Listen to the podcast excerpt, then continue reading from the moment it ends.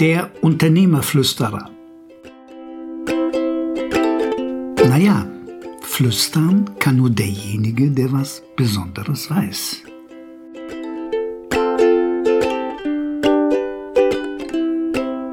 Die Kultur des Unternehmens.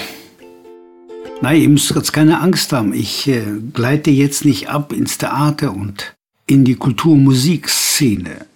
Die Kultur, die du in deinem Unternehmen pflegst, bringt dir sensationelle Ergebnisse. Durch die Mitarbeiter, durch die Verbindung zu den Kunden und die zu den Zulieferern. Warum? Ein US-amerikanischer Management-Guru, die Älteren von euch werden den noch kennen, Peter Ducker, übrigens ein Deutscher, der hat einmal einen schönen Satz formuliert. Culture kills strategy. Oder anders ausgedrückt, die Kultur, die du in deinem Unternehmen pflegst und Träger der Kultur sind die Mitarbeiter und Mitarbeiterinnen. Diese Kultur ist viel, viel stärker, weil organischer als jede Strategie. Ja, warum denn Kultur? Wenn ein Unternehmen wie VW Kultur gehabt hätte, eine Kultur gelebt hätte, die haben da noch nicht mal eine, die die aufgeschrieben haben, dann wäre sowas wie der Dieselskandal nicht passiert. Da hat die Firma Milliarden gekostet. Wenn die Firma Siemens eine Kultur gehabt hätte, dann hätte sie sich nicht so vorführen lassen von US-amerikanischen Gerichten und Anwaltskanzleien zu den Bestechungsskandalen. Der größte Konkurrent von Siemens, die Firma General Electric, hat genauso geschmiert, nur ein bisschen eleganter. Also die Kultur ist etwas absolut Faszinierendes, weil sie reduziert deutlich die Fluktuation von Mitarbeitern. Du bekommst einfach neue Mitarbeiter, weil das Unternehmen, dein Unternehmen ist bekannt für die gute Kultur, die gute Stimmung. Du hast ein hohes Maß an Kundenzufriedenheit, ein sehr hohes Maß, also keine Kundenverluste. Und du hast auch ein hohes Maß an Input von den Zulieferern. Wie schafft man eine Kultur und kostet das Geld? Nein, das kostet wenig Geld, ganz wenig Geld. Kultur fußt auf zwei riesengroßen Brückenpfeilern zwischen zwei Flussufern. So elegant ist das. Der eine Brückenpfeiler heißt Verbundenheit und der andere heißt Wachstum. Verbundenheit bedeutet, ich bin als Unternehmer in dem Unternehmen mit den Mitarbeitern verbunden und die Mitarbeiter untereinander. Und jetzt rede ich nicht so larmoyant über dieses Thema. Jeder kann machen, was er will. Im Gegenteil. Es gibt Spielregeln, die werden eingehalten. Wer die Spielregeln nicht einhält, verlässt das Spielfeld. Punkt. So einfach ist die Welt. Verbundenheit ist das tragende Element. Warum? Jeder Mensch wird geboren mit der Erwartungshaltung, ich war jetzt neun Monate verbunden mit dem Mutterleib und komme jetzt auf die Welt und möchte verbunden sein. Verbunden sein heißt Freundschaft, Kameradschaft, Kollegialität, naja, und im schönsten Fall eben Liebe. Wenn ein Mitarbeiter die Verbundenheit in dem Unternehmen spürt, diese Verbundenheit, die gelebt wird, jeder Mitarbeiter hat seine Rolle. Jeder.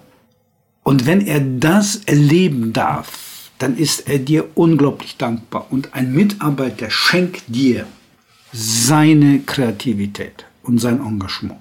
Und Kreativität kannst du nicht per Order dem Mufti einfordern. Vergiss es. Die zweite Säule, dieser große Brückenpfeiler auf dem anderen Ende des Flusses, der heißt Wachstum.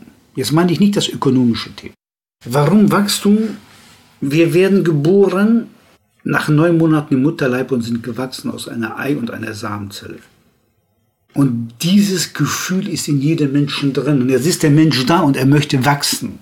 Ja, und jetzt will ich mal das Ganze verkürzen. Was passiert denn in den meisten Unternehmen? Der Mensch kann doch nicht wachsen. Er wird in hin und her drangsaliert von Chefs, die nichts können, also führen können die nicht, Die meisten können ja nicht führen, die können ja sich selber nicht führen, diese Katastrophe. Mitarbeiter, sogenannte Führungskräfte, die sich auch nicht selber führen können. Ja, wie sollen dann die Mitarbeiter wachsen? Wie sollen die wachsen? Also ich weiß es nicht. Nochmal, ihr braucht diese beiden Brückenpfeiler, Verbundenheit und Wachstum. Und wenn du das schaffst, dann hast du gewonnen. Und bitte vergiss eins nicht. Dein Unternehmen ist ein soziales Gebilde. Das sind Menschen drin und nicht irgendwelche Figuren, die man hin und her schieben kann. Vielleicht noch mal was zum Hintergrund.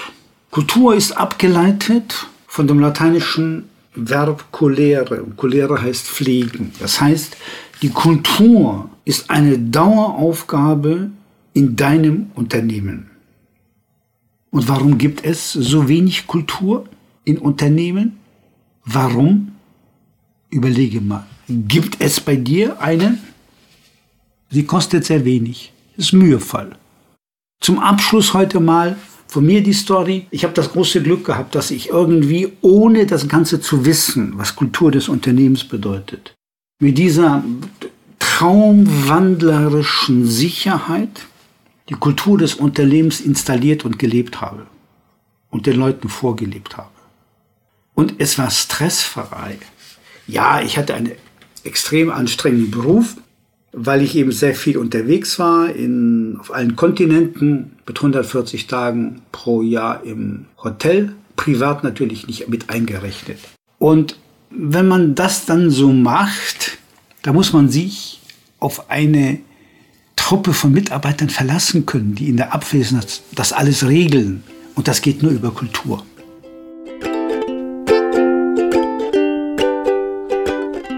Bitte lasse uns deine Gedanken zu diesem Podcast wissen. Wenn du das Thema vertiefen möchtest, in einem Gespräch mit mir, mache bitte einen Termin, Telefonnummer und Mailadresse auf unternehmer-flüsterer.ch.